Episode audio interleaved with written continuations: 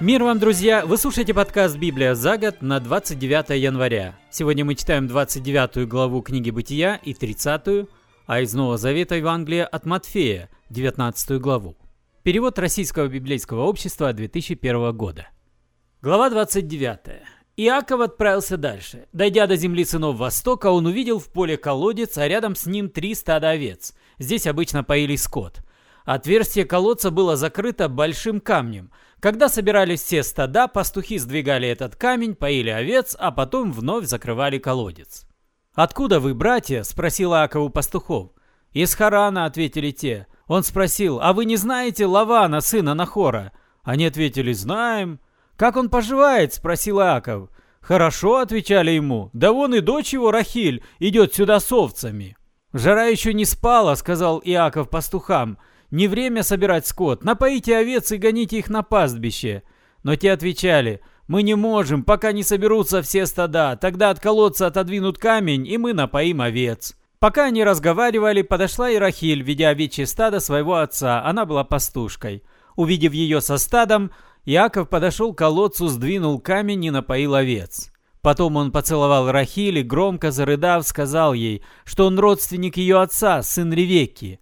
Рахиль побежала передать это отцу. Услышав, что к ним идет его племянник Иаков, Лаван бросился гостю навстречу, обнял его, расцеловал и повел в свой дом. Иаков поведал ему о себе, и Лаван сказал, «Точно ты мой родственник, кости плоть моя». Минул месяц с тех пор, как Иаков поселился у Лавана, и Лаван сказал ему, «Неужели, раз ты мой родственник, ты будешь работать на меня даром? Скажи, какую ты хочешь плату?» А у Лавана было две дочери. Старшую звали Лия, а младшую Рахиль. У Лии глаза были некрасивы, зато Рахиль была прекрасна и лицом, и станом. Иаков полюбил Рахиль и сказал Лавану, «Я буду работать на тебя семь лет за Рахиль, твою младшую дочь». «Что ж», — ответил ему Лаван, «пусть лучше выходит за тебя, чем за чужого. Оставайся». Семь лет Иаков работал на него за Рахиль, но эти семь лет были для него что несколько дней. Так он любил ее. И вот, наконец, он сказал Лавану, «Где моя жена? Срок пришел, пора ей быть моей». Лаван созвал всех соседей и устроил пир. Когда стемнело, он привел к Иакову свою дочь Лию. Иаков лег с ней. В служанке Лии Лаван отдал свою рабыню Зелфу. Настало утро, перед Иаковом Лия. «Что ты сделал со мной?» — сказал Иаков Лавану. «Разве не за Рахиль я работал на тебя? Зачем ты обманул меня?» «В наших краях не принято», — отвечал Лаван, — «младшую дочь выдавать замуж вперед старшей. Вот кончится у этой свадебная неделя, мы и младшую тебе отдадим, а за это ты будешь работать на меня еще семь лет». Яков подчинился. Когда свадебная неделя кончилась, Лаван отдал ему в жены свою дочь Рахиль, а в служанке ей дал свою рабыню Валлу. И лег Иаков с Рахилью, он любил ее больше, чем Лию, и работал за нее на Лавана еще семь лет. Господь увидел, что Лия нелюбима, и сделал ее утробу плодовитой, а Рахиль оказалась бесплодной. Лия забеременела, родила сына и назвала его Рувим. Господь увидел мою печаль, уж теперь-то муж меня полюбит. Потом опять забеременела и снова родила сына. «Услышал Господь, что я нелюбима», — сказала она, — «и даровал мне еще одного сына». И назвала мальчика Симеон. Потом опять забеременела и снова родила сына. «Уж теперь-то муж будет ко мне привязан», — сказала она, — «ведь я родила ему троих сыновей» и дала сыну имя Левий. Забеременела еще раз и снова родила сына. «Теперь восхвалю Господа», — сказала она, и дала сыну имя Иуда. После этого она перестала рожать. Глава 30. А Рахиль, видя, что не может родить Иакову ребенка, томилась завистью к сестре. «Дай мне детей!» — говорила она Якову, — «или я умру!» Но Яков рассерженно отвечал ей, «Что я, Бог, который не дает тебе детей?» «Вот Вала, моя рабыня», — сказала Рахиль. «Живи с ней, пусть родит ребенка мне на колени. Хотя бы через нее, но у меня будут дети». И Рахиль отдала ему в наложнице свою рабыню Валлу.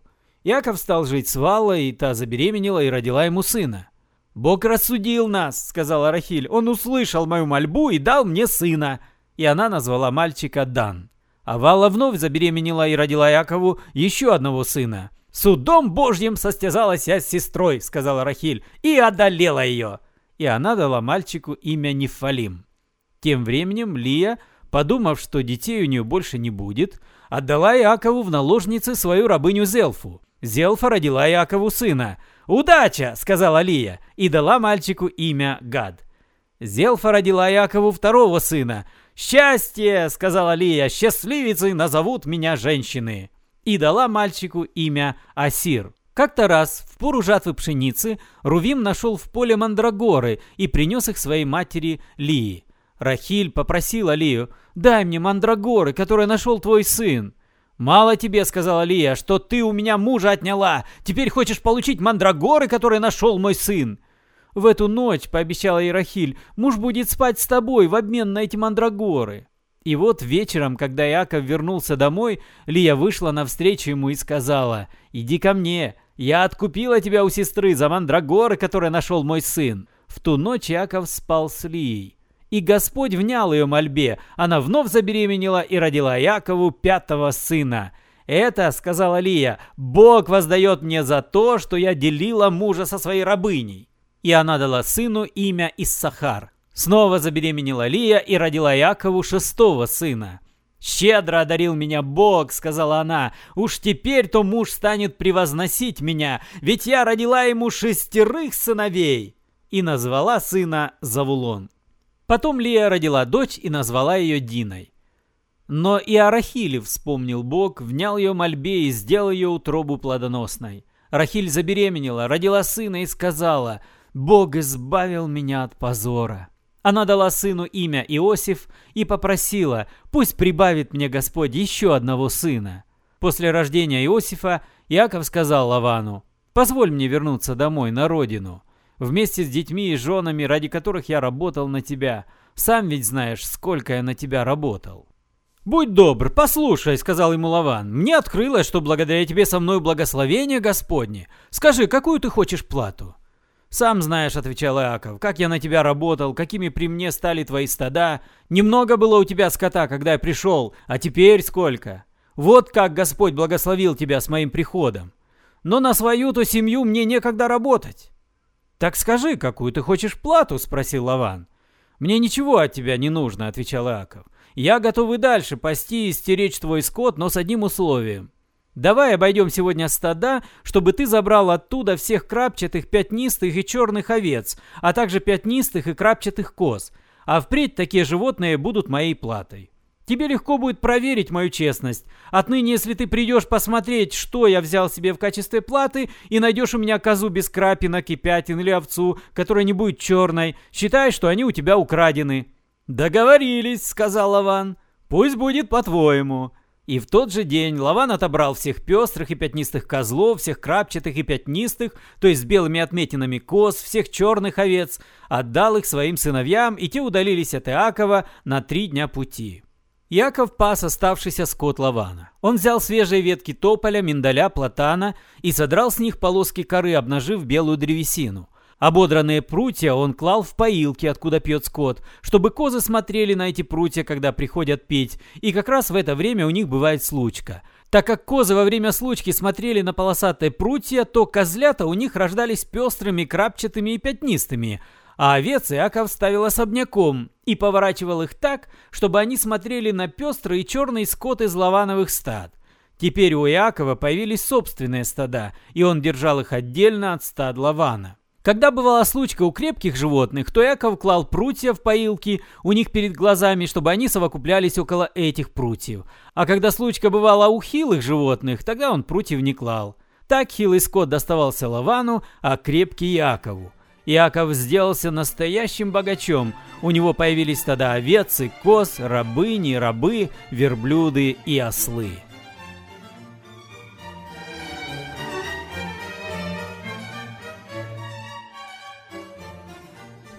И снова за это мы сегодня читаем Евангелие от Матфея, 19 главу, перевод «Радостная весть». Когда Иисус закончил свою речь, он ушел из Галилеи и направился в земли Иудеи за Иорданом. Следом за ним пошли толпы народу, и он исцелил их. К нему пришли фарисеи, желая испытать его, спросили, может ли по закону мужчина развестись с женой по любой причине? «А разве вы не читали, что Творец в самом начале создал мужчину и женщину?» — ответил Иисус. «Поэтому оставит человек отца и мать и привяжется к жене, и станут двое одной плотью. Итак, их уже не два человека, а одно существо. То, что соединил Бог, пусть человек не разлучает». «А как же тогда Моисей велел, разводясь с женой, дать ей разводное свидетельство?» — говорят они. «Моисей позволил вам разводиться с женами из-за вашей тупости и упрямства», — говорит им Иисус. «А вначале было не так. Я говорю вам, тот, кто разведется с женой по любой причине, кроме ее измены, и женится на другой, согрешит, нарушив верность.